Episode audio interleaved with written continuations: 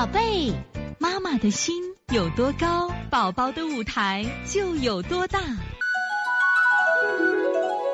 现在是王老师在线坐诊时间。下零三六南昌西西妈的，这个孩子五岁，经常反复咳嗽。就拿最近来说，十一月咳了二十多天，医生诊断为支气管炎；一月份咳嗽发烧，诊断肺炎，输液治疗六天。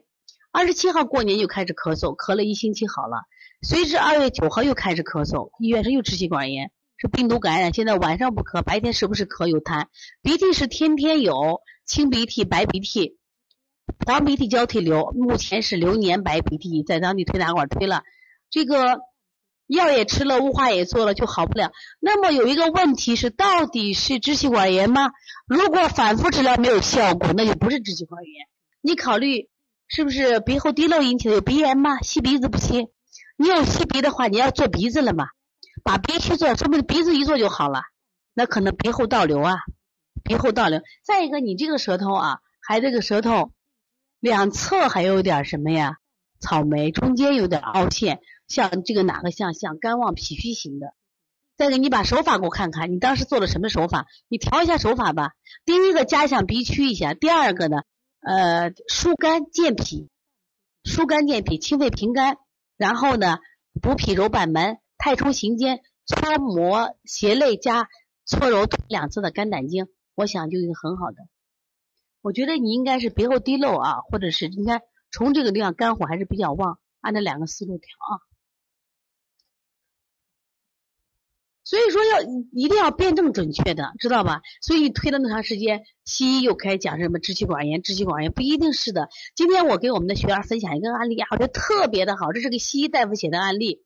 哎呀，分享完以后我就说，哎呀，我说现在医院要有要有。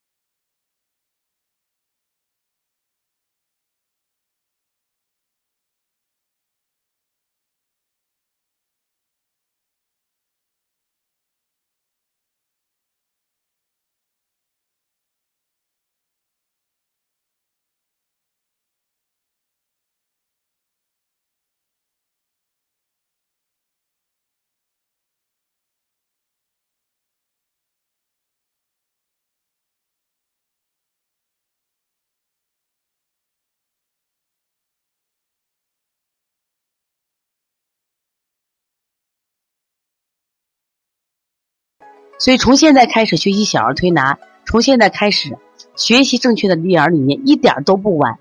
也希望我们今天听课的妈妈能把我们所有的知识，通过自己的学习，通过自己的分享，让更多的妈妈了解，走进邦尼康小儿推拿，走进邦尼康的课堂，让我们获得正确的育儿理念。